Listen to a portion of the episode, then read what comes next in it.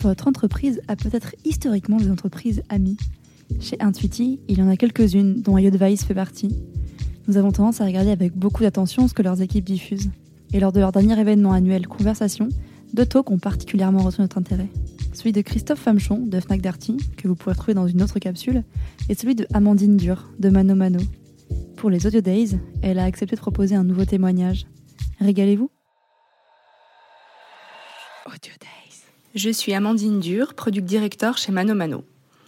Est le leader européen du bricolage, de la maison et du jardin en ligne, avec 40 millions de visiteurs par mois, une présence dans 6 pays, France, Belgique, Italie, Espagne, UK et Allemagne, et un catalogue de 5 millions de produits.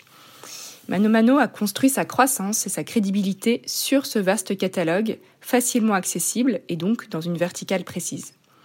Et Mano Mano connaît en ce moment une très forte croissance, avec plus de 50% de ventes par rapport à 2019. Dans cette capsule audio, je vais vous parler d'une expérimentation que nous avons menée ces derniers mois autour d'un parcours client. Et pas n'importe quel type de client pour nous, puisqu'il s'agit des clients qui mènent des projets de rénovation, et donc des clients à forte valeur ajoutée. Dans l'univers du bricolage et de l'aménagement intérieur, il y a deux types de clients. Il y a les gros bricoleurs. Donc c'est une petite partie euh, de la population, une petite euh, population de passionnés euh, qui mènent en permanence des projets de bricolage et donc ont des besoins d'acheter des produits très très régulièrement.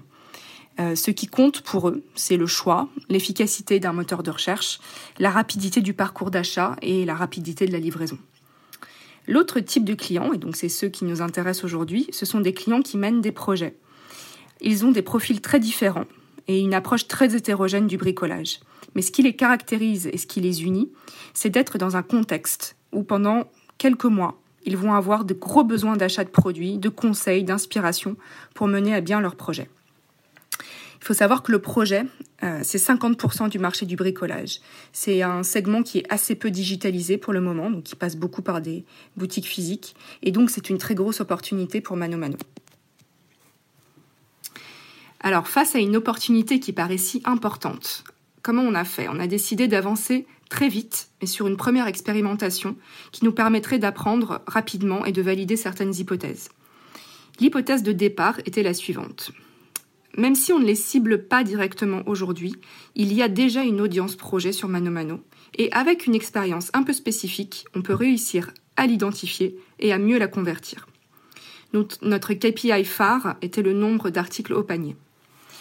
Pour aller vite dans cette expérimentation, euh, on s'est limité à une catégorie, la salle de bain, et à un médium de l'expérience qui est le live advice, donc que ce soit du chat ou du téléphone on a fait plusieurs choses. On a mobilisé une petite communauté d'experts, ce qu'on appelle les man advisors chez nous.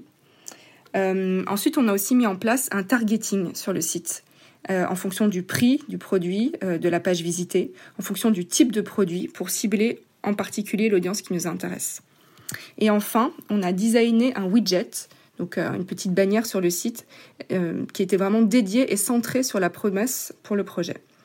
Tout cela, on l'a lancé en quelques semaines euh, et on a fait énormément de tâtonnements. Je pense que c'est quelque chose d'important à dire. Tâtonnements pour le bon targeting, avec bien sûr le trade-off à avoir entre euh, volume et qualité de l'audience euh, qu'on arrive à cibler. Euh, tâtonnement sur le bon training de l'expert, le bon tone of voice, la bonne façon de s'adresser au client. Et tâtonnement sur le message et le parcours du widget. Une leçon, c'est que c'est toujours plus efficace d'ajuster quand le test est live plutôt qu'avant. Euh, il ne faut pas avoir peur de se lancer et on atteint l'optimum euh, quand on est live en fait. Ça c'est important à retenir. La conclusion de l'expérimentation, euh, c'est qu'on a fait à peu près un tiers de contacts qui parlaient vraiment d'un projet. donc on l'a bien cette audience projet. On a fait six fois plus de transactions avec trois produits et plus au panier que d'habitude et on a une satisfaction client de 90%. Pour la suite, nous allons poursuivre cette conquête de l'audience projet avec trois axes. On veut élargir à d'autres médiums que le live advice, on veut élargir à d'autres catégories que la salle de bain, et on veut définir une stratégie de marketing et CRM dédiée pour cette audience. Et on espère ainsi réussir à mettre à l'échelle cette première expérimentation avec succès.